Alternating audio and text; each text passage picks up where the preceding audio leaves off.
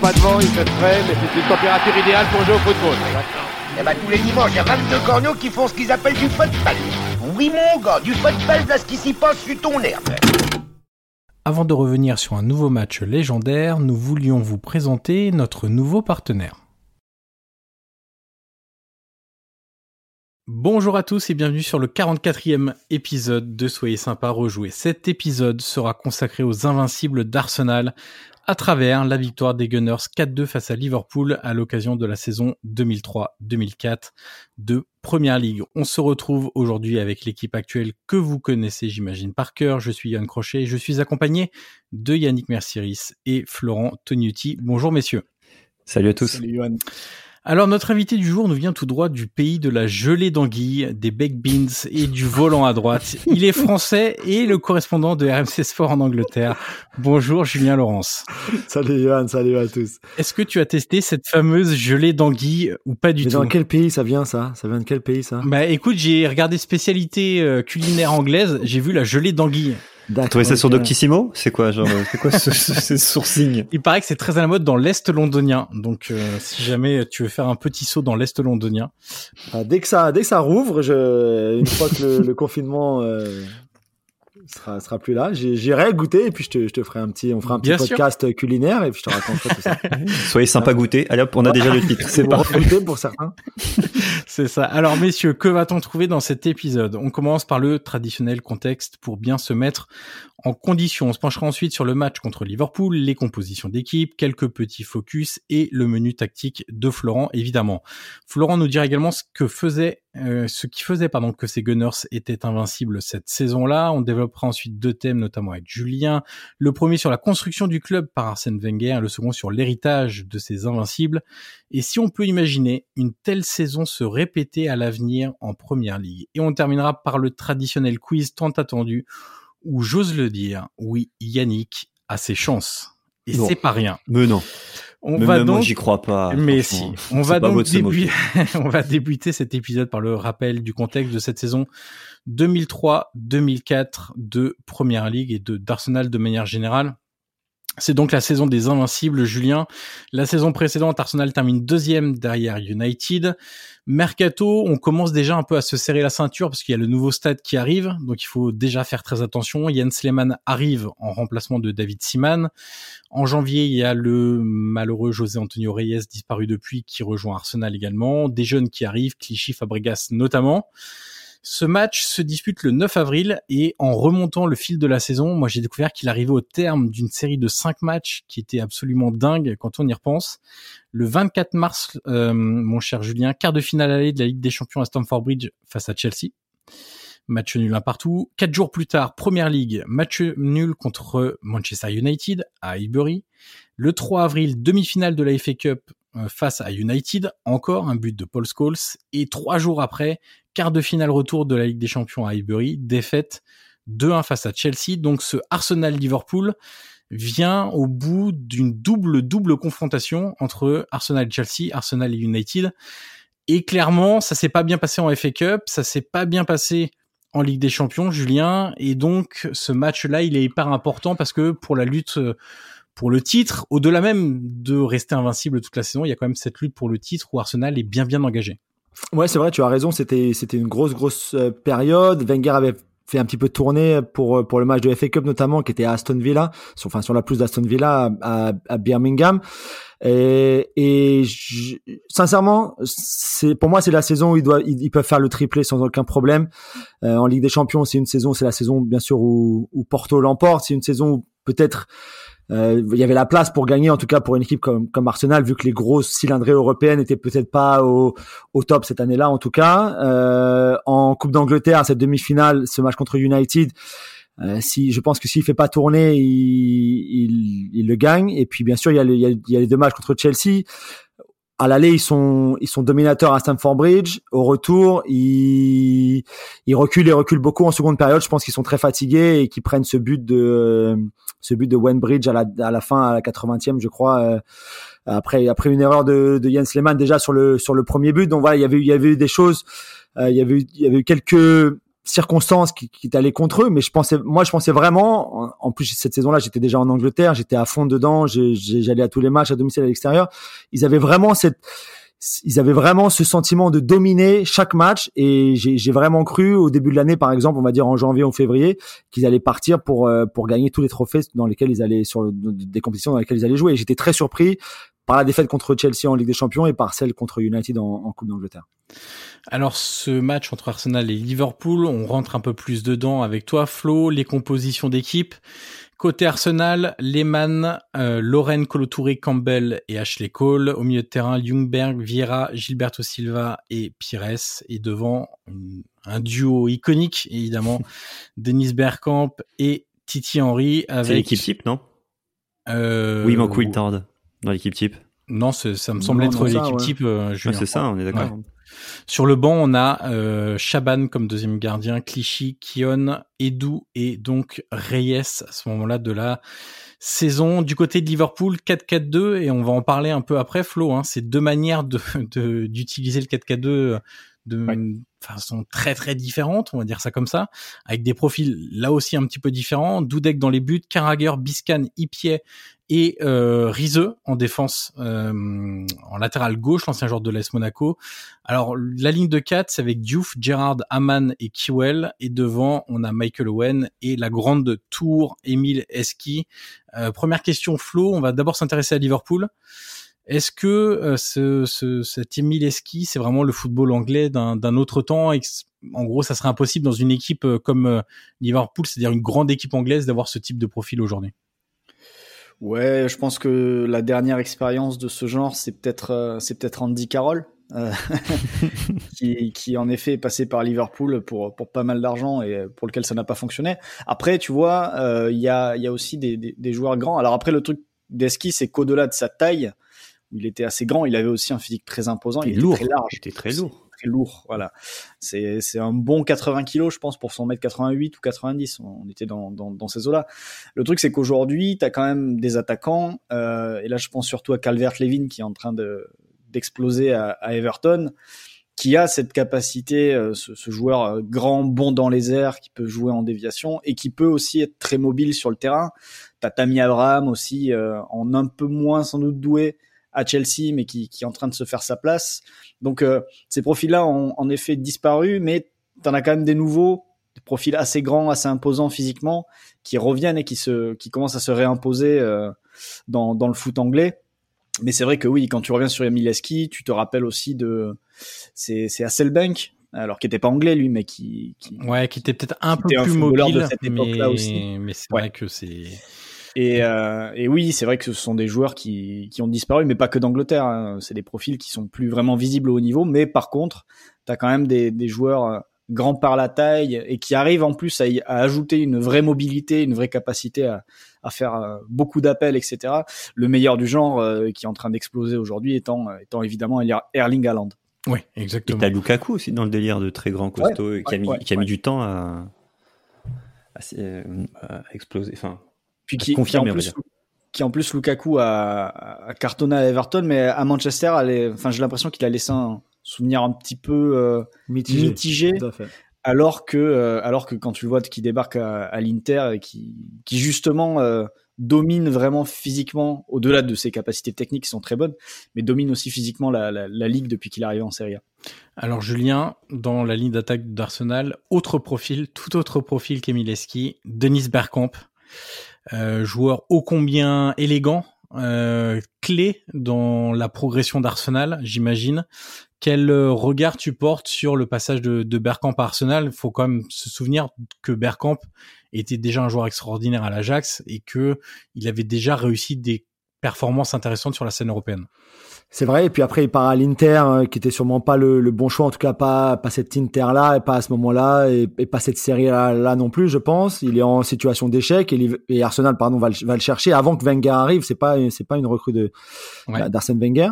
Euh, et c'est vrai que euh, je pense qu'il a trouvé euh, dans le football anglais, dans la façon de jouer, et puis et puis après bien sûr dans, dans la façon d'Arsenal, dans la façon de jouer d'Arsenal, la liberté et puis ce voilà le football qu'il aimait où il pouvait parfaitement s'exprimer.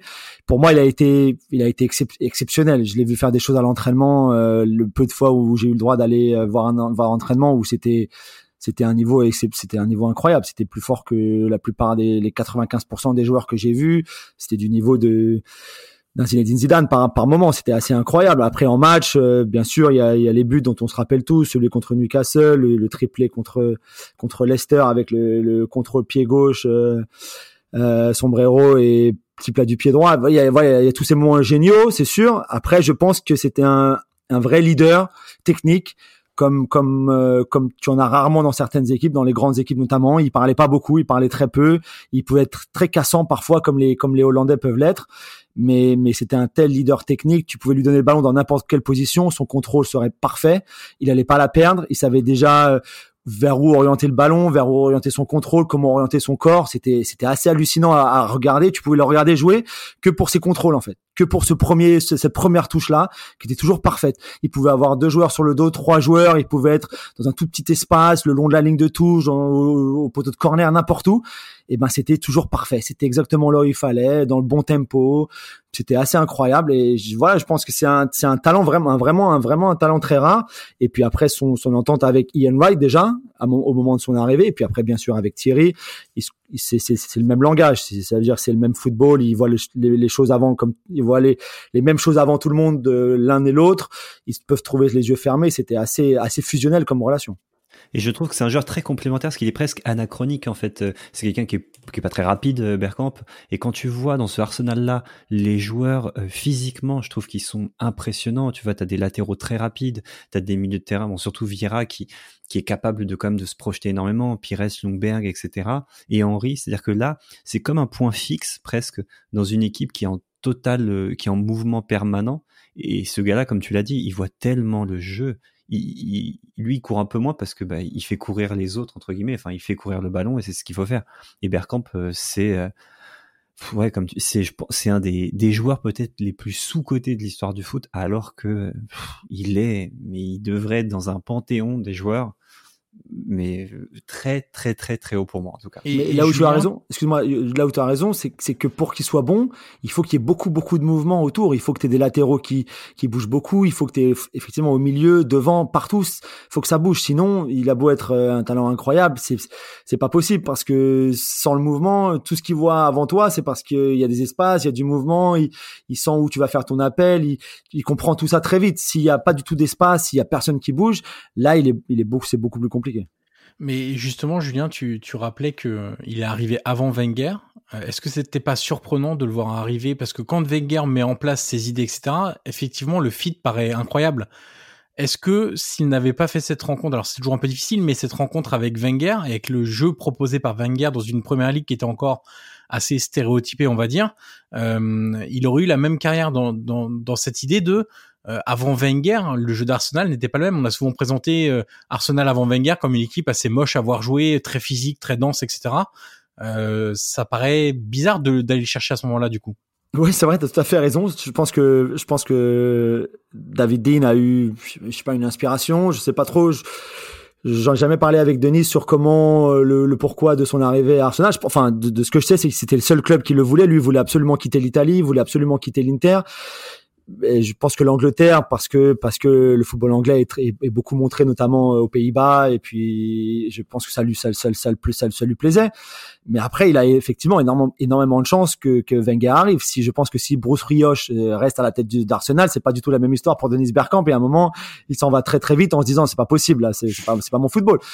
En revanche, Arsène arrive, il y a la, complémentarité avec avec Ian Wright, celle après avec Nicolas Anelka, et puis après, je pense que, que, que quand il faut remplacer Anelka ou quand Arsène se dit voilà il faut trouver un autre attaquant et qu'il voit très très vite qu'en allant chercher Thierry Henry, en le en le le transformant ou le, le repositionnant euh, dans l'axe plutôt que sur un côté où il était à l'époque à Monaco et à la Juve, ce sera parfait pour euh, pour Henry et Bergkamp et voilà. Et puis l'histoire part de là après. Mais t'as mais t'as raison, ça aurait pu tourner complètement différemment si Wenger arrive pas euh, en 96 à Arsenal. Ouais. Alors Flo, on va passer, on va entrer dans, dans ce match. À, à travers ce match, à travers l'analyse dans ton menu tactique, l'idée ça va être de voir ce qui faisait la force de ces invincibles et pourquoi ils étaient imprenables tout simplement cette cette saison-là. Je l'ai dit tout à l'heure, euh, deux 4-4-2 qui s'opposent, Flo, mais une manière euh, très différente de l'animer. On peut peut-être rappeler le score quand même, non? Oui, on va y revenir après, mais. Ok, d'accord, ok. Juste pour que les gens se, tu vois, se mettent un peu dans l'ambiance du ce qui s'est passé dans ce match-là. Alors, victoire d'Arsenal 4-2. Je vais même te dire les, les buteurs. On a Samy Hupier qui ouvre le score. Ensuite, Thierry Henry, Michael Owen, Robert Pires et encore Thierry Henry par deux fois. Triplé donc de Thierry Henry dans ce match. Oui, et donc euh, sur le sur le les deux 4-4-2 qui euh, qui s'opposent, la, la, ce qui ce qui est frappant en fait, c'est que d'un côté, tu as un 4-4-2 très très basique, très rigide de, de Liverpool, euh, voire très euh, très caricatural avec euh, Kiwell côté gauche, Diouf côté droit, euh, bon, des latéraux qui montent assez peu finalement, Rize et, et Carragher, malgré le profil un peu plus offensif de, de. Et devant, Eski, bah, qui, sur lequel on va essayer de mettre des, des ballons sur la, sur la tête ou sur la poitrine. Et Owen qui prend la profondeur quand elle s'offre à lui. Et, euh, et au milieu, très peu de mouvements aussi. Gerard et Haman sont vraiment euh, ces deux joueurs qui sont là pour assurer l'équilibre de l'équipe. Donc c'est quelque chose de très rigide.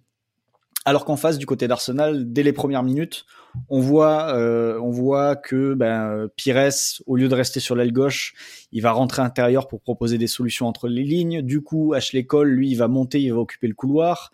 Euh, si Ashley Cole n'est pas, ne monte pas dans le couloir, t'as Henry aussi qui peut faire des appels sur l'aile gauche.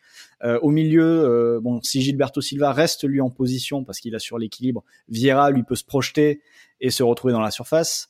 À droite, Ljungberg peut rester dans son profil d'ailier pour percuter, mais peut aussi rentrer intérieur comme le faisait, euh, comme le fait Pires à gauche pour offrir des solutions. Bref, il y a énormément de mouvements et en fait, c'est tout ce qui fait la, généralement la réussite euh, d'un 4-4-2 sur le plan offensif. C'est la, la capacité des joueurs à sortir de leur zone offensivement pour proposer d'autres solutions et rendre le système moins rigide et moins facile à lire pour l'adversaire. C'est sûr que si tu fais un 4-4-2 avec deux joueurs de débordement, euh, et euh, deux, deux attaquants bons de la tête, tu peux marquer des buts, mais tu vas être très prévisible. L'adversaire, il va savoir exactement ce, qui, ce que tu vas faire. Donc, il peut te contrer, sauf si tu as des joueurs exceptionnels, euh, genre Beckham à, Beckham à, droite, Giggs à gauche et, et, et Cole et York dans la surface. quoi. Donc, ça, ça a pu fonctionner. Mais c'est vrai que le, les 4-4-2 qui fonctionnent aujourd'hui, c'est vraiment, euh, ça vient vraiment de la capacité de chaque joueur au niveau des postes offensifs à changer de position, à permuter et à apporter de la variété et à sortir de ce carcan euh, de ce carcan du, bah, du de l'ailier simple qui va qui va centrer pour les pour les deux attaquants quoi. Et Arsenal, c'est peut-être un des premiers 4-4-2, enfin cet Arsenal là, celui qu'a construit Wenger, c'est peut-être un des premiers 4-4-2 de ce genre-là en fait. Tactiquement, est-ce que c'est est-ce que c'est facile à, à assimiler? Versus euh, d'autres, tu vois, parfois on parle de 3-5-2, de 4-5-1, de 4-2-3, enfin bref, c'est que des, des, chiffres, mais tactiquement, est-ce que c'est hum, est-ce que c'est pas une des tactiques les, les, plus simples à assimiler dans le placement, etc., dans les consignes? Bah, Défensivement, oui. Euh... ça, voilà, je sais que les, les gens, les entraîneurs aiment bien ça parce que tu as deux lignes en fait et ça te permet défensivement d'être un peu plus solide normalement, j'entends. Ouais, tu as, trois lignes même, mais mais les gens te, te diront que c'est euh, que c'est pas forcément le système le plus facile à animer justement, parce que tu peux vite tomber dans la rigidité que j'évoquais tout à l'heure.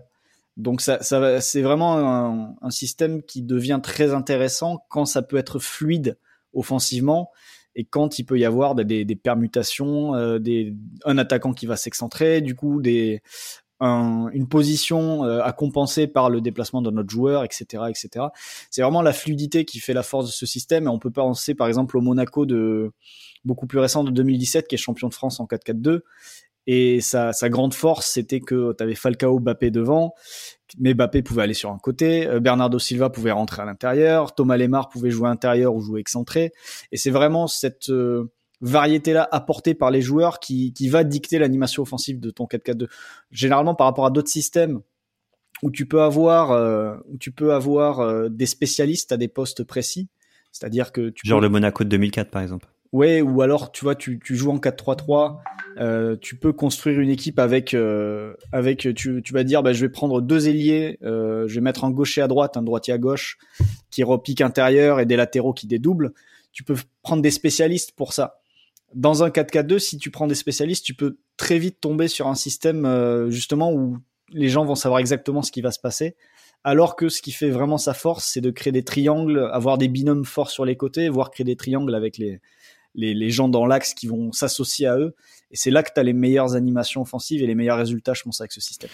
Alors dans le championnat anglais, ce qui marque souvent, c'est l'intensité, Flo. Euh, Arsenal réussit assez facilement à, à se défaire du, du, pressing de Liverpool et à l'inverse, c'était une équipe avec des profils très particuliers, comme tu l'as dit, mais qui était aussi bien capable d'animer le jeu avec le ballon, mais aussi de se montrer très robuste et difficile à, à déplacer sans ballon avec un pressing qui était quand même assez important à l'époque.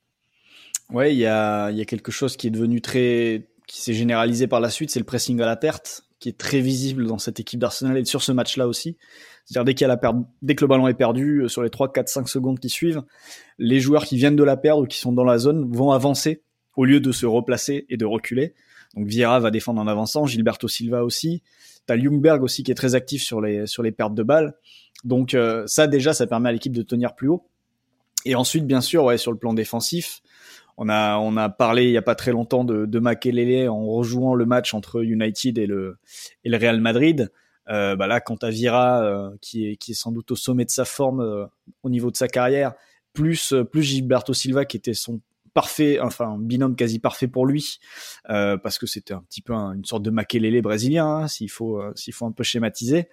Euh, T'avais vraiment deux joueurs capables de, de tenir l'axe et de, et de verrouiller, sachant que derrière euh, le duo Campbell-Touré, ça nettoyait aussi plutôt bien les surfaces de réparation.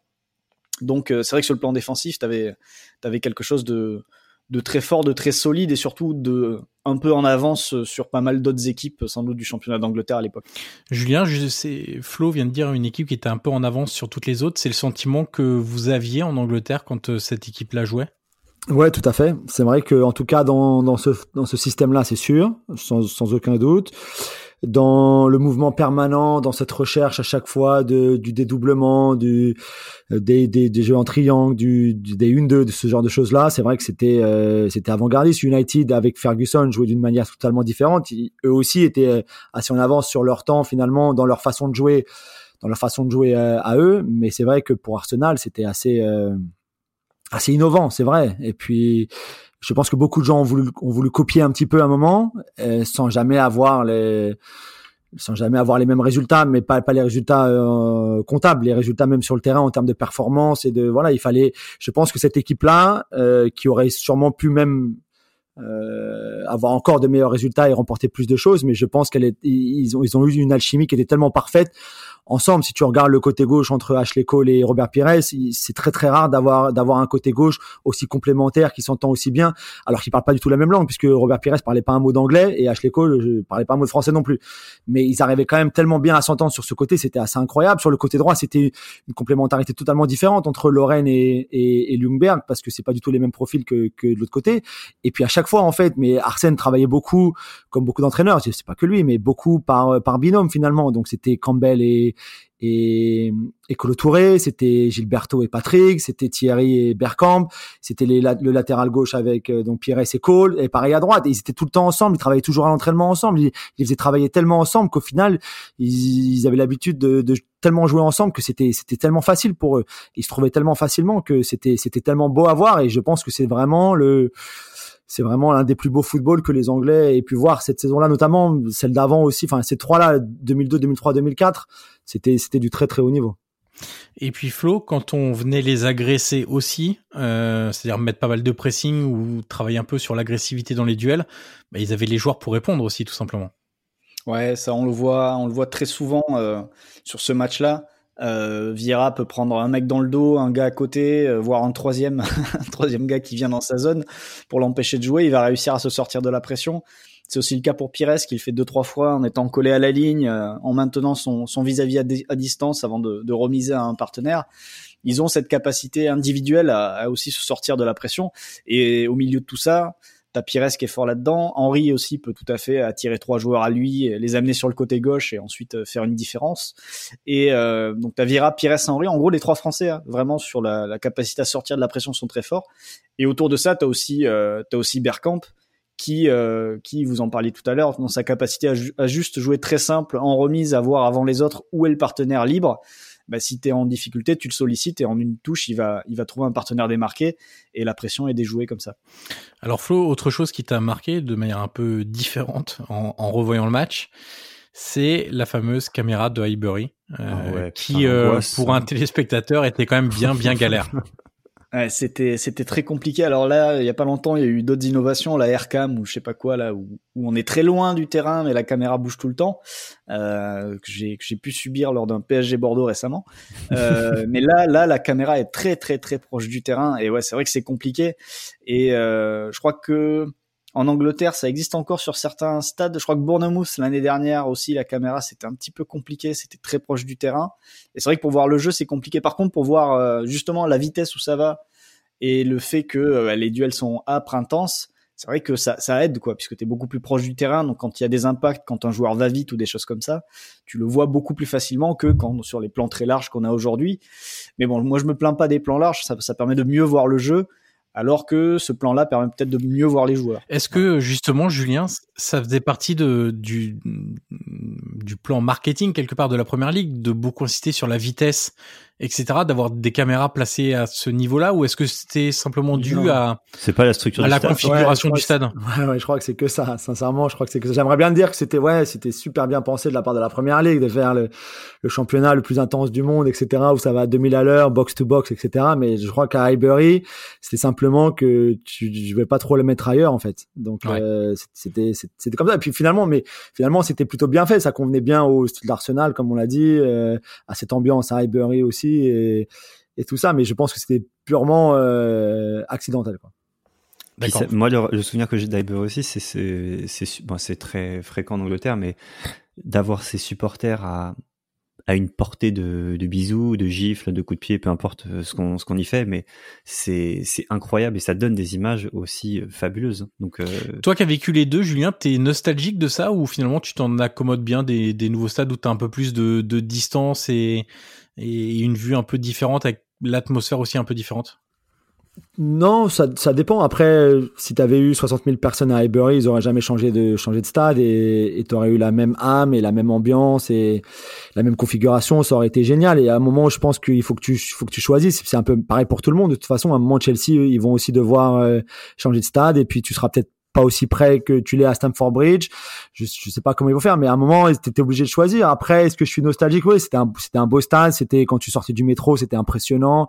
C'était juste à côté. C'était, et puis c'était, c'était quand même un stade bourré d'histoire. Tu vas, tu vas à l'Emirates, c'est, c'est une, c'est une ambiance différente. C'est, c'est une histoire différente aussi. C'est un, c'est un pèlerinage différent en soi, même en sortant du métro, même si c'est aussi, il est quasiment aussi proche finalement que qu'Highbury l'était, mais c'est, c'est pas, c'est pas la même chose. Après après, je t'étais obligé de partir. obligé de partir. C'était, c'était plus possible. C'était, c'était pas du tout un stade en, adéquation avec un, avec un grand club européen. Tu perdais de l'argent par rapport à United, par exemple, qui sur chaque, chaque match, chaque match à domicile, pardon, te mettait quand même un million de livres dans, dans la vue en termes de recettes. Tu vois, tu disais ah, quand même un million sur chaque match à domicile. Donc à un moment, c'était plus possible. Donc c'est vrai que c'était un petit peu dommage et j'ai compris un petit peu le la nostalgie de tout le monde et un petit peu l'amertume pour certains, voire la frustration. Mais à un moment, il faut que les gens comprennent que tu es, obligé, tu peux pas, tu peux pas faire autrement. Mais messieurs, avant de continuer, nous arrivons à la mi-temps de notre épisode. C'est donc le moment de laisser place à notre partenaire. On se retrouve juste après. Alors dans la logique de construction d'Arsenal, il y a eu évidemment la, la construction d'un nouveau stade dans un second temps, mais d'abord, après l'arrivée de Wenger, Julien, euh, alors déjà, peut-être même avant l'arrivée, on a commencé à l'évoquer avec euh, le style de jeu préalable à l'arrivée de, de, Wenger, mais dans quel état est Arsenal quand euh, Wenger arrive et quelles sont les étapes qui font que Wenger va réussir à faire d'Arsenal un club qui finalement n'était pas n'avait pas une réputation très importante à un club très réputé et même un exemple en fait? Ouais, alors ils sont champions quand même en 91, donc lui arrive en 80. ils sont pas, ils sont champions pas longtemps, pas longtemps après, après, avant son arrivée, pardon. Ils sont aussi très bons en, Coupe d'Europe, notamment en Coupe d'Europe des, vainqueurs de coupe, en, Coupe de l'UEFA aussi. Ils gagnent, ils gagnent une coupe, une coupe nationale aussi. Donc c'était pas non plus comme s'il était arrivé sur un champ de ruines. Il fallait tout reconstruire. Il y avait quand même des super joueurs, notamment la défense, qui était assez exceptionnelle quand même. Le, euh, ce, ce, fameux back four des, des Gunners avec Tony Adams, avec Winterburn, avec euh, avec les Dixon, voilà, Kion ou, ou, même Steve Bull et puis Seaman dans les buts, bien sûr. Donc il est quand même arrivé, il avait, il avait, euh, il avait du, il avait quand même un bon, un, bon effectif avec lequel travailler, même si ça avait besoin d'un petit peu de flair, ça avait besoin d'un petit peu de, de renfort. Euh, il avait, il avait cette, euh, cette âme vraiment britannique qui, qui lui a vraiment manqué un moment, notamment vers la fin de sa carrière, mais que là, en tout cas, il avait, il avait hérité finalement de tout cet esprit vraiment anglais, vraiment britannique, de fighting spirit aussi, de cette mentalité-là qu'il a dû vite changer, mais cette mentalité qui est quand même importante d'aller d'aller boire des, des, des, bières au pub, euh, tu vois, de manger du chocolat dans le bus en allant au match, enfin tout ça, ils avaient aucune hygiène de vie, c'était c'était c'était du grand n'importe quoi. Mais mais ils avaient cet état d'esprit anglais qui était très très important à l'époque, qui était vraiment très important pour Wenger. Et puis quand il arrive, il change, il change notamment toute l'hygiène de vie, et à juste titre, bien sûr. Et je pense que même si ça leur a fait mal au début de pas avoir les Mars et les sneakers euh, tout de suite après les matchs, je pense qu'ils se sont vite rendus compte que c'était très important pour eux de pas boire autant de bière euh, après les entraînements et de passer l'après-midi au pub aussi. Donc tu vois, il y a cette fameuse histoire que Ian Wright raconte toujours en disant qu'après la première victoire, dans le bus, ils chantaient tous rendez-nous, rendez-nous nos, nos barres de chocolat, rendez-nous nos barres de chocolat. Mais mais voilà, c'était, mais il, il fallait qu'il change ça très vite. Mais il avait quand même du talent. Après, je pense qu'il a saupoudré avec un petit peu de talent, notamment de venu, de France, parce que c'est le marché qu'il connaissait, c'est les joueurs qu'il connaissait le mieux. Thierry Henry, quand on lui dit qu'il peut le recruter, il dit mais c'est c'est béni pour moi ça. Donc c'est vrai qu'il avait il a eu ce, cette ossature qu'il avait déjà quand il est arrivé, qui était très importante, notamment, encore une fois, je le répète, mais c'est très important pour cet état d'esprit vraiment anglais, pour, euh, pour avoir cette connaissance de la culture du pays, du championnat, bien sûr, mais, mais aussi de, voilà, de, de, de garder un petit peu cette, euh, cette mentalité-là anglaise. Et puis après, il a ramené euh, son talent à lui en allant chercher des joueurs comme ben, comme Pires, mais surtout les Français, comme Vieira, c'est le c'est le plus gros coup, même plus que Thierry encore. Vieira, c'est le, le coup de génie absolu. Euh, les autres, c'était un peu plus euh, un peu plus facile à trouver entre guillemets, si je peux dire ça, surtout avec Henri qu'il avait eu quand il était à Monaco très jeune. Mais mais voilà. Et puis après, je pense que c'est comme ça qu'il a il a il a aussi formé cette équipe là de de, de, de, talents incroyables avec euh, cette ossature-là, et puis après en rajoutant par-ci par-là du talent, des joueurs complémentaires. C'est ce qu'il cherchait toujours, il me le disait toujours, il faut des joueurs complémentaires. Euh, partout, dans, encore une fois, ces binômes sur le côté, euh, dans l'axe, dans l'axe de la défense, dans l'axe du milieu, en pointe. À chaque fois, il faut, il faut les trouver à chaque fois. Donc au quand il va le chercher, c'est pour ça aussi. C'est parce qu'il sait très bien qu'il apporte quelque chose d'autre. Il va faire un bon binôme avec Bergkamp, un bon binôme avec Henri. Euh, c'est pareil. Donc c'est vrai, à chaque fois, il avait cette recherche-là avant d'aller chercher un joueur pour le transférer à Arsenal. Moi, j'ai une question. Quand il arrive, euh, je bon, on sait que la presse anglaise, elle est, elle est savoureuse sur plein de choses. Il l'appelle Arsène Wu. On est d'accord? Arsène qui, en fait? Parce que c'est un inconnu. Est-ce que tu sais alors, pourquoi ils ont été le chercher? Comment ça s'est passé un peu? Est-ce que tu, est-ce que tu sais ça un peu? Parce que je me suis toujours posé la question et je me suis dit que comme on allait en parler, j'allais pas chercher, j'allais te poser la question. Est-ce que tu sais un peu Est-ce que est-ce que tu en sais un peu plus? Parce que en gros Arsenal, tu disais que c'était c'était pas un grand club, mais c'était pas non plus un club un club flingué. Ils ont gagné une coupe d'Europe peu de temps avant. Donc pourquoi ils vont prendre ce gars-là qui est si loin de leur truc, qui qui est au Japon? C'est pourquoi ils prennent ce gars-là en fait? C'est David Dean qu'il avait euh, qu'il déjà rencontré une fois avant, qui était à l'époque donc le on va dire pas le président du club, mais voilà c'est lui qui gérait le club. Euh, euh, au jour le jour, euh, qui, avait un rôle très important, qui, qui connaissait plutôt bien le, le, football européen, contrairement à beaucoup d'autres en Angleterre qui s'intéressaient pas du tout à ce qui se passait euh, en dehors de en dehors de leur île. Et lui, il voyageait beaucoup, il allait voir beaucoup de matchs. Euh, je suis pas persuadé qu'il connaisse. Enfin, je, l'ai rencontré plusieurs fois et je peux pas. Il connaît pas le football. Tu vois, c'est pas c'est pas une encyclopédie du football. Il connaît pas très bien le football, euh, techniquement non plus tout ça. Mais mais on lui avait beaucoup parlé d'Arsène. Il savait qu'il parlait très bien anglais. Déjà, c'était un, un, point positif. Et puis, euh, et puis quand il a fallu chercher un, remplaçant pour pour je pense qu'il y avait vraiment cette volonté de, de passer à quelque chose de complètement différent en fait. De de de, de... et c'était c'était David de toute façon même Ouais, mais un vrai choc quoi, qu'il soit aussi culturel. Ouais, parce que David Dean en tant que c'est un un homme d'affaires et puis toujours dans ses affaires, il a toujours essayé de chercher des choses qui n'existaient pas déjà en Angleterre. De toute façon, il avait très bien compris que c'est comme ça qu'il allait faire le plus le plus d'argent et puis là il, il, a, il a plutôt bien réussi. Et je pense qu'avec Arsène et avec Arsenal, c'était ça un petit peu l'idée, c'était de sortir toujours du du même carcan. On va chercher un entraîneur anglais, un entraîneur britannique, à la, à la Bruce Rioch en fait, qui est qui était un petit peu dépassé déjà, il faut le dire, qui était pas trop euh, en adéquation avec le temps, avec euh, encore une fois, si on regarde un joueur comme Denis Bergkamp, euh, Bruce Rioch, Denis Bergkamp, c'est c'est pas possible. À un moment, c'est c'est pas c'est pas le même football, il comprend, c'est pas la même chose qu'il voit sur le terrain.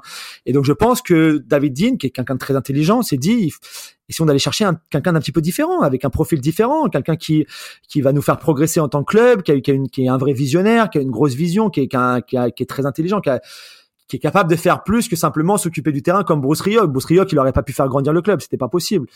Euh, et je pense que c'est de là que ça vient. Et, et Arsène, qui lui a toujours rêvé de venir en Angleterre, qui s'est dit un jour ce serait son destin. Euh, je pense que quand David Dean passe le, le, premier coup de fil, il se dit mais c'est parfait, c'est pour moi ça. Alors pour revenir à cette saison 2003-2004, du coup Julien, les hommes forts des invincibles d'Arsenal, c'est euh, Flo parlait lors de, de l'analyse d'Arsenal Liverpool. En gros que les trois Français avaient été quand même très très importants, Henri, Vira, Pires. Euh, est-ce que c'est ça euh, la, la, grosse ossature euh, Est-ce qu'on peut ressortir déjà des joueurs de, de, ce collectif qui était très très fort déjà Ou est-ce que c'est simplement une équipe parfaitement construite par, par Wenger qui arrivait à l'apogée de son talent et qui n'a pas duré hyper longtemps au final, mais qui était trop forte cette saison-là? Je pense qu'il y a un peu tout ça. Il y a un peu tout ça. Il y a, il y a le fait que Thierry il marche sur l'eau. Hein. C'est sa troisième saison à un niveau extraordinaire. Je comprends pas qu'il ait pas un moment gagné le Ballon d'Or entre 2002, 2003 et 2004 parce que c'est. fait partie des scandales. Non, mais parce que c'est, c'est sincèrement, c'est, c'est quelque chose d'incroyable. La saison 2002 d'ailleurs, il faut pas oublier parce que je pense que tout part de là en fait.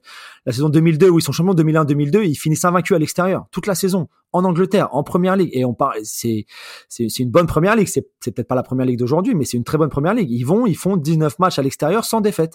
Et je pense que c'est là qu'Arsène se dit vraiment, si on l'a fait tout à l'extérieur, on peut le refaire tout à l'extérieur, mais on peut le faire aussi à domicile. Et je pense que c'est vraiment là où, d'ailleurs, c'est là où les joueurs le, les joueurs le disent, c'est là où il commence vraiment à en parler à son groupe en disant, vous savez quoi?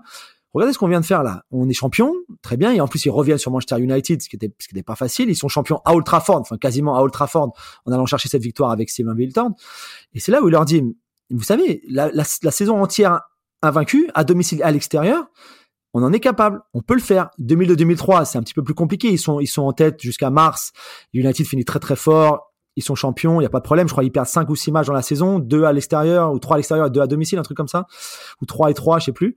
Mais je pense qu'il y croit encore. Et dans un coin de sa tête, c'est si on commence bien la saison 2003-2004, alors tout est possible. Et à la sixième journée, ils vont à Old Trafford, un match qu'ils doivent perdre. À la dernière minute, il y a ce penalty de Van Nistelrooy qui s'écrase sur la barre transversale avec les scènes d'après où Martin Keown lui saute dessus, il lui met un coup de coude en redescendant sur ça. voilà, c'est et je pense que c'est ce match-là qu'ils disent bon ça y est, c'est bon maintenant, euh, maintenant il peut plus rien nous arriver, on va y aller. Et puis après ça, ils sont ils sont roulés complètement. Euh, Robert dit toujours que dans le tunnel des matchs, à domicile ou à l'extérieur, dans le tunnel, ils voient déjà dans le regard des adversaires qu'ils vont pas perdre. Ils rentrent, le match a pas commencé, qu'ils savent déjà qu'ils perdront pas. Il y a quelques matchs nuls, bien sûr, il y a 12 matchs nuls. Les... Ce que je dire, c'est qu'ils roulent pas sur tout le monde en mettant genre 35 victoires et, tu vois, c'est qu'il y, y a, 26 victoires et 12 nuls. C'est quand même beaucoup de 12 nuls quand ils pensent pour un champion. Ouais, non, c'est clair. Et si tu perds pas à côté. Ouais, ouais. Et puis les, les haineux entre guillemets, ils continuent à dire, c'est pas une saison géniale. Hein. Liverpool avec une défaite, par exemple, la saison dernière fait mieux. Euh, City fait mieux sa saison à 100 points aussi. C'est vrai, c'est vrai. Même en, euh, même si eux ont perdu. Mais je pense que tu dois regarder cette, cette saison-là sans défaite sans, sans occulter complètement les, victoires les matchs nuls, mais en disant qu'ils ils ont pas perdu quoi et ne pas perdre ça vaut tous les matchs nuls du monde finalement. Donc euh, mais c'est vrai que ils, ils disent qu'ils gagnaient les matchs avant même de les de les commencer parce que ils avaient cette victoire psychologique au départ qui faisait que peu importe l'adversaire, Liverpool ou Chelsea ou United ou n'importe qui, tu sentais déjà avant le match qu'ils savaient très bien qu'ils jouaient contre l'équipe qui était invaincue et puis elle était de plus en plus invaincue et puis de plus en plus imbattable et puis de plus en plus nous on en parlait dans la presse tout le monde disait mais est-ce qu'un jour ils vont perdre? Est-ce que un jour quelqu'un va être capable de les battre? Et je pense que c'est là aussi qu'ils ont qu'ils ont qu'ils ont été très forts cette saison-là c'est qu'ils avaient cette emprise psychologique sur l'adversaire qui était assez incroyable. Et je pense qu'en tant que joueur de foot professionnel quand tu joues dans cette équipe-là et que tu as cette emprise-là psychologique sur ton adversaire, ça doit être un truc tellement kiffant, c'est incroyable. Quoi. Et c'est un record que beaucoup de clubs cherchent à avoir. Euh, au-delà du nombre de points, etc. On a vu des, équipes à 100 points, bah, en première ligue notamment, etc. Mais quand le PSG était pas loin de le faire, on en parlait énormément. Le côté est-ce qu'une équipe peut être invincible, etc. C'était beau, c'est beaucoup plus recherché, c'est beaucoup plus euh, spectaculaire finalement qu'un record de points. Alors qu'en soi, tu vois, genre euh, faire 36 victoires ou mettons 34 victoires dans une saison, c'est ça semble plus impressionnant parce que tu as battu 34 fois, même si tu as, si as été battu une ou deux fois, mais ce côté invincible, le terme, il est, euh, il est presque, il, c'est presque, on est presque dans l'épique, tu vois, dans le côté, euh, genre, je fais mon épopée et ça rend bien compte, je trouve, d'une saison. Ouais, t'as raison. Tu vois, de dire, euh, voilà, sur ce moment-là, pendant un temps, on a été invincible, intouchable. Et ça, je pense que ça marque beaucoup plus l'esprit que n'importe quel record de chiffres de points marqués. Ouais, je suis d'accord avec toi. Mais après, le plus dur, c'est qu'une fois que tu es déjà champion, puisqu'ils sont champions à Tottenham le fin avril, Donc il te reste encore après cinq matchs, je crois, à jouer, en sachant que tu es déjà champion. Mais en fait, ce qui les fait courir, et on l'a vu avec Liverpool par exemple la saison dernière, Mhm. où une fois que tu es champion, Ils ont tout lâché. même voilà, même sans le vouloir vraiment, je pense qu'inconsciemment, tu te tu te mets moins la pression sur toi, tu es peut-être moins exigeant, tu peut-être que même même Klopp, même, ton entraîneur est un peu moins aussi sur les petits détails, etc. Parce que tu es déjà champion, tu as fait le taf, etc. Et puis Liverpool pouvait, pouvait pas finir la saison invaincu. Mais Arsenal, c'est ça qui les a fait courir. hein. Après, ils jouent Birmingham, ils jouent Portsmouth, Fulham, et ils finissent contre Leicester. Le dernier match contre Leicester, ils sont menés hein, à zéro. Tu te dis, mais c'est pas possible. T'as t'as pas fait tout ça pour maintenant à domicile contre Leicester. Tu vois, avec Paul Dikoff en pointe, tu vois, gâcher tout ça et te faire battre par Leicester la dernière journée, c'est pas possible. Et puis au final, euh, Patrick Vieira met un but fantastique avec un ballon de, de Denis Bergkamp incroyable. Et il gagne 2-1. Et puis, l'histoire, elle est, encore plus belle, elle est magnifique. Mais, je pense que la seule chose qui a fait qu'ils ont pas finalement, ils, ils se sont pas laissés un petit peu aller maintenant qu'ils étaient champions, c'était qu'ils voulaient absolument, absolument finir la saison sans avoir perdu parce qu'ils savaient très bien que ça se trouve ce serait jamais égalé. Ce serait la dernière fois c'était Preston en 88-89, mais on parle de 1888-89. Et je pense qu'ils savaient très bien que s'ils le faisaient cette année-là, peut-être que jamais personne dans l'histoire pourrait faire pareil. Alors, euh, Julien, tu disais. J'ai pas du tout répondu à ta question. En Non, non, c'est pour ça. C'était Henri, Vieira et Pires surtout, et puis le, le génie de Bergkamp aussi. Euh, 98, ils sont champions. 99, deuxième. 2000, deuxième. 2001, deuxième. 2002, champion. 2003, deuxième. 2004, premier, invincible. 2005, deuxième. Donc au final, c'est quand même euh, une période où Arsenal est très très fort. Ce qui m'a marqué tout à l'heure, c'est que tu disais cette équipe aurait mérité, je crois, je sais plus si tu as utilisé ce, ce terme-là, de de gagner plus euh, ou d'avoir une sorte de dynastie s'installer de manière un peu plus durable. C'est une vraie frustration qui existe aujourd'hui en se disant ils avaient une telle équipe qu'au final même trois premières ligues, ce qui est déjà énorme, c'est pas assez. Je pense, ouais. Par exemple, je trouve incroyable que cette équipe-là ait jamais fait back-to-back, ait jamais été champion deux saisons d'affilée. Pour moi, c'est incroyable, quoi. Je comprends pas qu'à un moment, entre 2002, par exemple, encore une fois, le, pour moi, la saison 2003 où Thierry marque, euh, c'est la saison où il fait euh, 30 buts et 20 passes décisives, je crois, un truc comme ça. Qu'avec un joueur pareil, tu sois pas champion. Euh, j'ai du mal à j'ai du mal à comprendre euh, encore comment c'était pas comment c'était possible et j'ai du mal à comprendre pour comment par exemple ils ont jamais conservé leur titre de champion. Je comprends pas comment ils sont pas allés plus loin en, en Ligue des Champions, même s'il y a la finale de 2006, mais c'est, c'est, ils sont déjà, euh, ils sont déjà sur le déclin un petit peu quand même. Et est-ce qu'il y a Euh. une frustration justement sur le parcours européen, euh, Julien, à ce moment-là? Parce que je regarde rapidement, mais ils font deux quarts de finale entre 98 et 2005, mais c'est les avant la finale de 2006. Hein. Ouais. Il n'y a, pas grand-chose autrement, c'est des phases de groupe en fait. Ouais, ouais, c'est vrai. C'est très bizarre. Je sais pas. C'est très bizarre. Et après, il y a 2004, bien sûr, encore une fois, où je pense que s'ils battent Chelsea en quart de finale, ils vont, ils vont au bout. Et je pense qu'ils peuvent la gagner. Mais, Alors je précise quand même qu'ils ont été finalistes entre temps, mais c'était la Coupe de l'UEFA en 2000. ouais, en 2000, qui perdent au penalty contre Qui perdent, Galatasaray, ouais. effectivement, ouais. Euh, mais c'est vrai. Je sais pas. Je sais pas. Je pense qu'Arsène, je sais pas. C'est, c'est un petit peu le syndrome. Parce que tu sais, en fait, euh, Julien, il y a eu un peu la même chose avec United dans les années 90. Avec Cantona, United sûr, gagnait ouais. beaucoup, voilà, gagnait beaucoup les titres de première ligue, mais en Europe, il, il se passait Rien pas, enfin, il y avait pas les mêmes résultats en fait. C'est vrai. T'as raison. Et je sais pas s'il y a une explication je, rationnelle ou pas du tout d'ailleurs, je sais pas. Mais Je sais pas. Je pense que Arsène a trop voulu, a trop souvent voulu jouer, euh, a pas essayé, a pas. Laisse-moi recommencer juste ça. Je pense je, je pense qu'Arsène n'a pas été assez pragmatique en Europe parfois. C'est-à-dire qu'il a voulu trop jouer en fait comme en championnat. Sauf qu'à un moment, quand tu joues contre des équipes du continent, notamment contre des, équipes qui sont beaucoup plus fortes tactiquement que des équipes que tu rencontres tous les week-ends en championnat, je pense que ça passe plus. Et la grosse différence avec Sir Alex Ferguson, c'est que je pense qu'à un moment Ferguson a compris très bien que tu pouvais pas jouer de la même façon en Première Ligue et en Ligue des Champions contre un Real Madrid, contre un AC Milan, contre un une Juventus, contre euh, un Bayern Munich, contre des équipes comme ça. C'était à un moment c'était plus possible. Même si tu avais des très très grands joueurs, c'était c'était plus possible. Qu'il fallait s'adapter un tout petit peu, changer un petit peu, peut-être pas trop partir à l'abordage par exemple, essayer de conserver un petit peu plus ce ballon, jouer un petit peu plus défensivement. Je sais pas n'importe quoi, mais je trouve que Arsène par moment a trop voulu jouer exactement la même façon qu'il pouvait le faire en Angleterre où c'était beaucoup plus ouvert, c'était beaucoup plus box to box, même les adversaires contre qui jouaient à l'extérieur, ils jouaient en général beaucoup jusqu'à la fin ils poussaient pour essayer de revenir, etc., etc. C'est pas du tout le cas en, Coupe d'Europe, c'est pas du tout le cas en Ligue des Champions. Et je pense que cette absence de pragmatisme de la part de Wenger, qui finalement est pas si étonnante parce que je vais pas dire qu'il est arrogant, mais parce que dans son esprit c'était on va gagner de ma façon et puis il y a pas d'autre façon de toute façon c'est comme ça et puis et puis voilà. Je pense que ça, ça leur a coûté effectivement, euh, à mon avis, des, des plus belles campagnes européennes, ouais, sûr.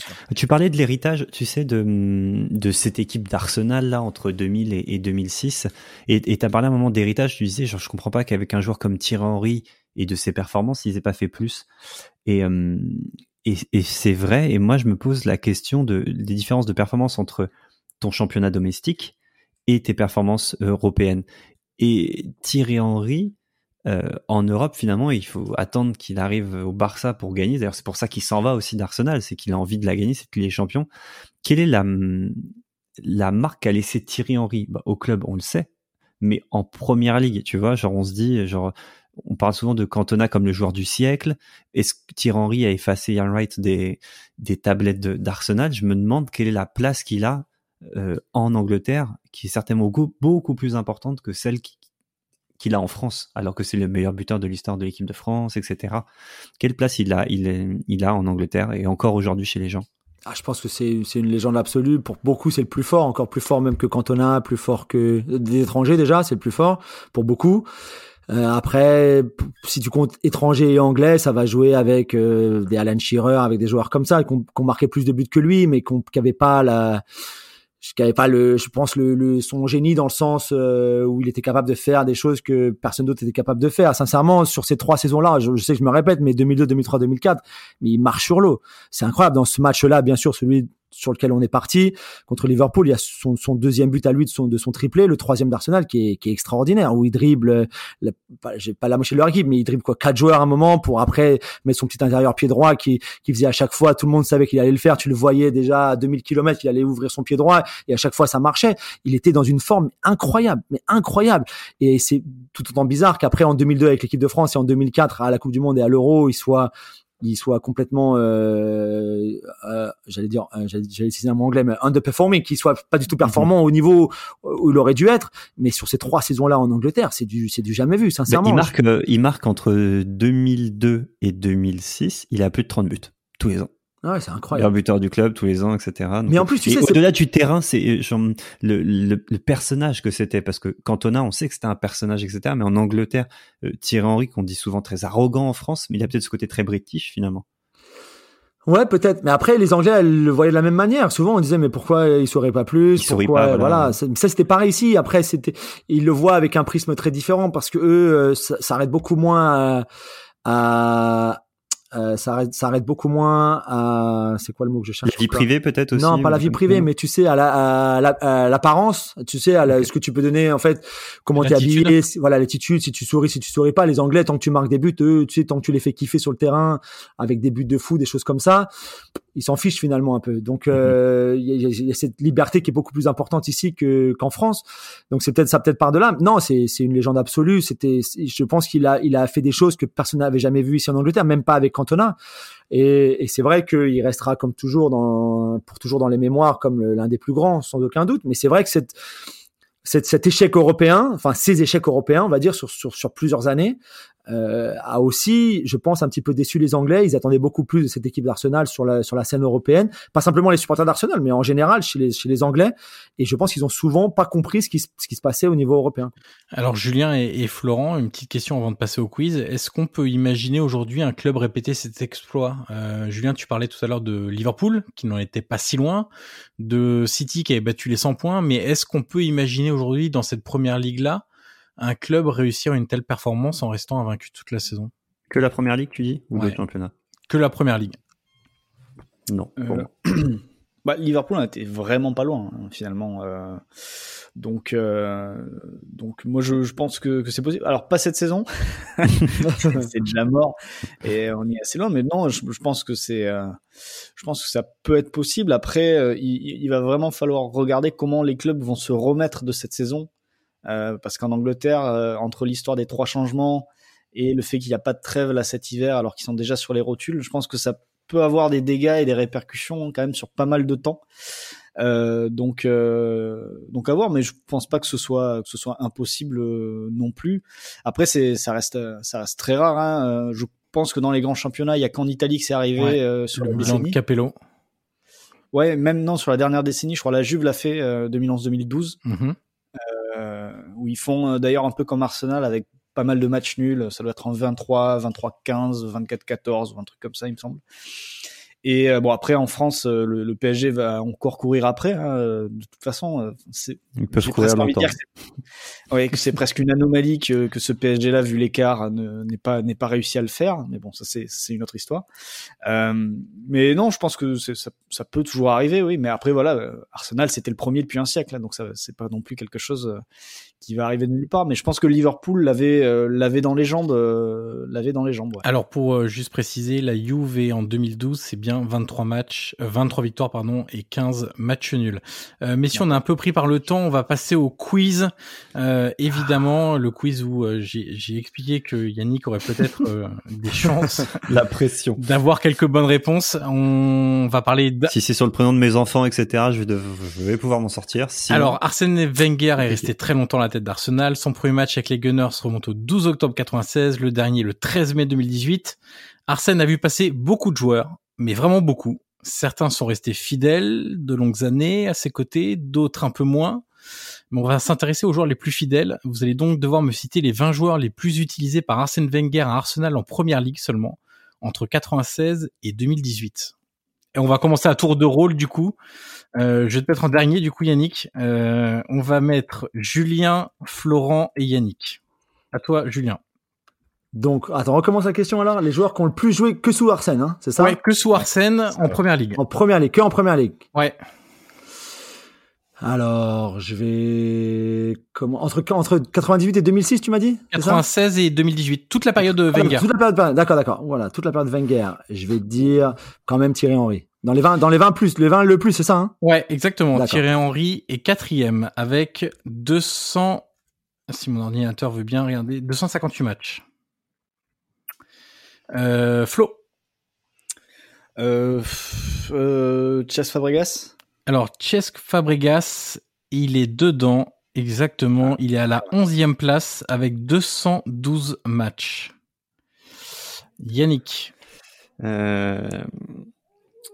Vieira Patrick Vieira est deuxième avec 276 matchs. Julien. Robert Pires. Robert Pires, Robert Pires, oui, il est 13e avec 189 matchs. Euh, c'est au tour de Florent. Euh, Colo Touré? Colo Touré, oui, il est, il est, il est, il est 8e avec 225 matchs. Est-ce que Campbell est dedans? Sol Campbell, Sol Campbell, Sol Campbell n'est pas dedans. Première erreur de Yannick, ça Ah, arrive bien trop tôt. Il arrive Merde. tard. Eh oui, il arrive tard, Yannick. Alors, euh, c'est à Julien du coup. Euh... Ah, il y en a un, je vais le shipper à Flo parce que je suis obligé. En plus, c'est la famille, s'il nous écoute, il... que je n'ai pas dit son nom. C'est Laurent Koscielny, j'imagine. Sûrement, Ouais. il doit être dans les. Ah, mais oui, non, mais il oui. fallait dire le nombre de Cinquième. pénalties concédés. C'est ça, moi j'avais pas les gars. Si. Laurent Koscielny, 5e, 238 matchs de première ligue sous Arsène Wenger. Flo, Euh, bah, euh, on va aller sur les gardiens. David Seaman. David Seaman, il est, il est, il est 17e, c'est bon. Ah, c'était Oh, juste. Avec serait plus haut. Hein, mais, 172 matchs. Alors pour être exact, il y en a, v- non, non, il y a- oui, il y en a 21, pardon. Parce qu'il y a égalité à un moment euh, Il y a une donné. égalité. Ouais. Euh, là, j'ai perdu, ça doit être à Yannick, je crois. Ouais, mais ça me. J'hésite du coup. Bah. euh, Mais c'est pas possible, il a pas pu jouer autant. Van Persie Robin Van Persie, c'est un deuxième échec. Oh Déjà qu'on t'a repêché. Déjà, on t'a repêché après ton premier échec, déjà. Déjà, putain. Et en plus, tu m'as vu survendu sur un quiz, je comprends pas pourquoi. Bah si, mais quand même, euh, Yannick. euh, Julien, ça à toi. Euh... Bakary Sagna Bakary Sagna est dedans, dixième avec 213 matchs. Non, mais attends, mais je suis. Il vous en reste ai 1, un. 2, 3, 4, 5 à plus de 200 matchs quand même. hein. Mais attends, moi j'en ai Flo. un, Bah, je, vais, je vais chercher sur les, les vieux. J'avais Seaman. J'allais sur Martin Keown. Oui, Martin Keown, 14e, 188 matchs. Yannick, il joue encore ou on l'a Ah, à moi ou pas Ouais, On laisse pour le sport. Oh les bâtards. Euh, On en a parlé, mais Eh, Bertrand. mais attends, excuse-moi, Yannick, Van Persie est dedans, 194. Il- Ok, j'exige. Ah là. Non, non, il est dedans. Toutes mes excuses, Yannick. De ce podcast. Toutes. Allez, allez, vas-y, Yannick. Euh, Bergkamp, on en a parlé, il a forcément joué beaucoup. Et oui, c'est le joueur qui a le plus joué en première ligue, Dennis Bergkamp sous Wenger, 277 matchs, un de plus que Habilitable. Patrick Vieira. Euh, c'est à Julien. Alors, on a fait, je pense qu'on a fait beaucoup de, des invincibles, donc je vais aller chercher ceux qui, qui sont restés longtemps au club.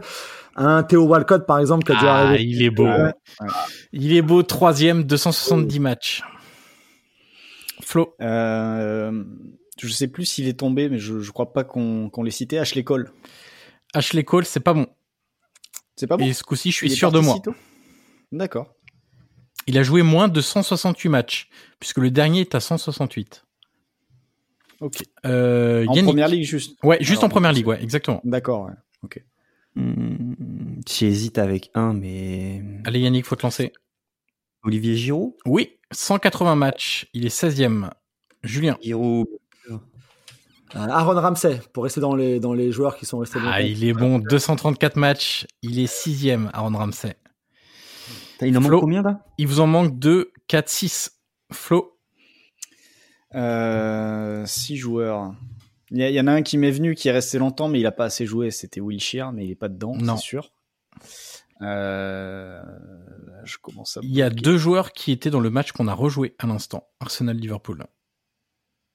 Euh, bah, Ljungberg, Oui. oui, bien sûr. Lumberg, Faut 9e, Ljungberg, ouais. 216 matchs. Évidemment. Yannick. Euh, Gilberto Silva. Oui, 170 matchs. Gilberto Silva, 19e. Il vous en manque que donc 4 et il n'y en a plus qu'un seul avec plus de 200 matchs. Positionnement, c'est du combien, le combien, le quantième à chaque fois? Euh, 7e, 15e et 20e. Ok. Julien. Donc les deux égalités. Ah, 20e. plus de 200 matchs, tu m'as dit, c'est ça? Il en reste plus qu'un, ouais. Comme ça, ça peut être que un, un- ça peut être qu'un ancien parce que j'ai fait tous les jeunes qui ont qui sont restés longtemps et dans les anciens des invincibles, euh, il faudrait que tu ailles chercher un gars comme euh, comme Ray Parlor par exemple. Ouais, Ray Oh. Parlor, Ah ouais. 226 Ouais. matchs, exactement. Ah oui. Euh, Flo, Ah, il va me falloir des indices là sur les ah, derniers. il y a deux Français dans les trois derniers. Guillaume Varmus. Emmanuel Petit? Non, Non. Yannick. Wiltord dans la cité ou Wiltord, encore dont vous l'avez pas cité, mais il est pas dedans. Est pas dedans. Yannick. Pas un français. Euh, je me dis Ah, qu'il y a bien un autre gardien. Non, non, non. Non à toutes ces questions et propositions. Un français. Allez-y maintenant, vous pouvez feu, vous pouvez y aller. Tout le monde en même temps. Ah, je crois que j'ai les je crois que j'ai ceux qui restent en plus. Je- Vas-y, vas-y, prends un coup. Achève-nous. Il y a un Gaël Clichy, j'imagine. Oui. Ah oui. Il doit peut-être même y avoir un Mathieu Flamini, non? Qui a beaucoup Oui. joué. Ouais. Et après, il nous reste quoi alors? Il nous en faut encore deux? Non, un seul. Un seul. Français? C'est pas un Français. Euh, un- euh, là, en revanche, euh, là, on parle d'environ 180 matchs, non? Un truc comme ça. euh. 170, ouais. Je réfléchis comme si ce stat allait m'aider, mais pas du tout en fait. Allez, je vais vous donner un Latéral, indice. C'est un. Alors, c'est un milieu de terrain élégant. Alors, moi, je le trouvais très élégant. Et souvent blessé en plus, non? Ouais. Ouais, ouais, d'accord, d'accord. Je vais laisser Flo, parce que Yannick, j'ai abandonné, lui, de toute façon, j'ai perdu. Flo, je te laisse. c'est. Euh, non, ça. Il ça venait, il de la milieu- Bundesliga. Il venait de la Bundesliga. Exactement. Ah, Özil? Non. Ah. Euh... Qui venait de Bouli. Euh, T'as parlé de Haaland tout à l'heure, il était dans le même club? Ah, donc Dortmund. Euh... Mkhitaryan? Non. Bien avant, bien avant. Imagine, il est Bien avant, ouais, bah oui. il a été beaucoup blessé. Je pensais pas qu'il avait fait autant de matchs quand même. Ouais, c'est ça qui me surprend, s'il est beaucoup blessé, qu'il Ah, en sort quand même quand même fait, 170. Euh, Yannick putain, est parti manger, hein, on précise aux auditeurs. Non, mais je suis. Non, ça- euh, ça me vient pas, ça me vient. Allez, vas-y, Julien, tu peux donner la réponse. Thomas Rosiski? Exactement. Ah oui, oui, 170 oui. matchs. C'est beaucoup, je pensais plus que Je ça, rappelle pense. le, le top 5, messieurs. Denis Bergkamp, 277. Patrick Vieira, Je vais donner. 276. Théo Walcott, 270. Thierry Henry, 258. Et Laurent Koscielny 238. Voilà pour cet épisode consacré aux invincibles d'Arsenal. On remercie une nouvelle fois notre cher Julien Laurence qui avait déjà rejoué un Chelsea-Barça 2009. Allez l'écouter si vous le voulez. Merci Julien encore une fois pour ta participation à, à, ce podcast, pour tes éclairages. Merci, Merci à vous. Yannick. Merci Bravo Yannick, Flo. bravo pour le quiz, hein, vraiment exceptionnel, vraiment gros niveau. Je veux un disclaimer en ce début de podcast, hein, vraiment, où on Absolument explique à quel pas. point Pas du tout. Et on se retrouve donc à très euh, très bientôt pour un nouvel épisode de Soyez sympa, rejouer. À très vite.